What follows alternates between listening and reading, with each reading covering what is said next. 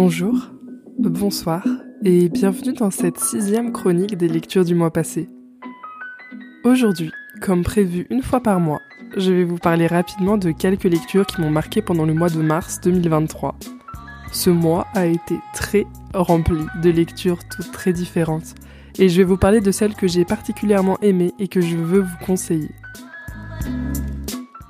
Le premier livre dont j'ai envie de vous parler, c'est un livre qui parle d'écriture. Il s'appelle Et l'imagination prend feu de Christelle Dabos. J'ai beaucoup aimé La passe miroir et j'ai trouvé ça intéressant de dire la façon dont fonctionne l'autrice pour écrire. C'est un livre décomplexant, intéressant et émouvant par moments, tout en donnant des conseils pour des apprentis écrivains ou écrivaines. J'aime la plume de Christelle Dabos, sa manière de parler d'écriture est naturelle et touchante. Bref, un livre qui donne envie d'écrire, en plus de raconter le processus d'écriture d'une autrice connue. Imagine une île avec des chats. Des domestiqués, des pantouflards et des errants, qui se baladent un peu chez l'un, un peu chez l'autre, pas facile à apprivoiser, mais qui aiment bien se laisser caresser de temps en temps. Et puis aussi des qui viennent toujours quand on les appelle, des qui s'échappent la nuit pour funambuler sur les toits, d'autres qui rentrent au contraire pour se blottir contre toi. On ne trouvait pas de chiens sur cette île, enfin, si peu que ça ne comptait pas. Ils s'avèrent utiles, mais c'est vrai qu'ils sont contraignants. Faut s'en occuper, les promener, les dresser. Ils sont dociles et sympas bien sûr, et je n'ai rien contre, mais franchement, moi, je suis un homme à chat. J'aime leur indépendance, leur indifférence aussi. À l'époque, j'aimais surtout l'idée qu'ils venaient à moi quand ils le voulaient, d'égal à égal, pas par fidélité, habitude ou parce qu'ils ne savaient pas où aller. Et sur notre île, on avait des chats, beaucoup de chats. Puis ils ont disparu, sans qu'on le voie vraiment d'ailleurs. C'est le problème avec les chats. Ils sont tellement libres qu'on a mis du temps à remarquer leur absence, ou que leur nombre diminuait doucement. Et puis ils se ressemblent aussi, alors on a sans doute confondu. Mais au bout d'un moment, on a commencé à se gratter le haut du crâne. Le deuxième livre dont je veux vous parler est très court. C'est L'homme qui n'aimait plus les chats, une petite histoire proche du conte philosophique écrite par Isabelle Hopi. Je viens de vous lire le début.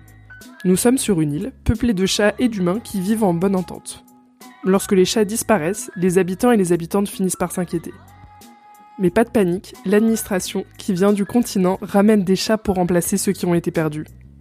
Surprise, cependant, ce que l'administration appelle des chats ce sont des chiens. C'est un petit livre drôle dont j'ai adoré la plume malicieuse. Le livre aborde le thème du langage et de la liberté par une histoire rigolote et poétique. Un indispensable pour les amoureux et les amoureuses des chats. Et des chiens aussi. Écoutez bien attentivement. C'est l'histoire d'une ogresse. Mais pas comme vous l'imaginez. Les gens sont rarement comme on les imagine, pas vrai? L'ogresse vivait dans une maison de Traviole à la périphérie de la ville. Ses occupations préférées consistaient à cuisiner, à jardiner et à compter les étoiles. Comme tous les ogres, l'ogresse était fort grande. Même les adultes d'une taille conséquente étaient obligés de tendre le cou et de cligner un peu les yeux pour la saluer. Ses pieds étaient gros comme des tortues, ses mains larges comme des ailes de héron, et elle avait un grand grand front qu'elle plissait lorsqu'elle se concentrait, sa peau avait l'aspect du granit et ses yeux ressemblaient à des pièces de monnaie toutes neuves. Sa chevelure en bataille se dressait sur son crâne et ondulait telle l'herbe dans la prairie, raide, jaune et verte, parfois parsemée de marguerites, de pissenlits ou de lierres rampants. Comme tous les ogres, elle parlait peu et pensait beaucoup. Ses pieds lourds foulaient le sol avec légèreté.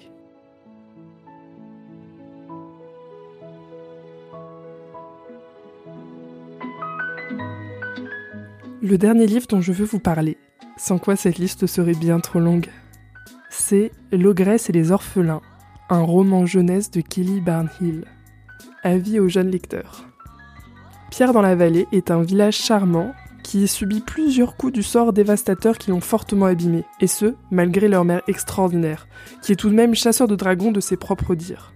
Une ogresse très gentille habite à côté de cet ancien joli village et est vite accusée lorsqu'un orphelin disparaît soudainement. Les enfants de l'orphelinat, convaincus qu'elle n'est pas coupable, commencent à mener l'enquête pour la défendre. Là encore, on est sur une belle histoire philosophique qui parle de gentillesse, de l'enfance, de manipulation, de confiance et de loyauté. L'écriture m'a beaucoup plu et les chapitres sont courts, ce qui rend le déroulement de l'histoire très fluide. J'ai trouvé cette lecture très douce et j'ai bien envie de lire La fille qui avait bu la lune de la même autrice.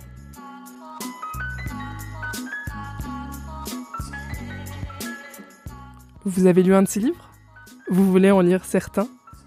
Vous pouvez partager votre avis sur Instagram, at la croqueuse de livre podcast tout attaché, ou par mail, lacroqueuse de livre Les informations sont dans la description de l'épisode. Vous aimez le podcast? N'hésitez pas à le partager autour de vous pour le faire découvrir ou à le noter sur votre application de podcast préférée.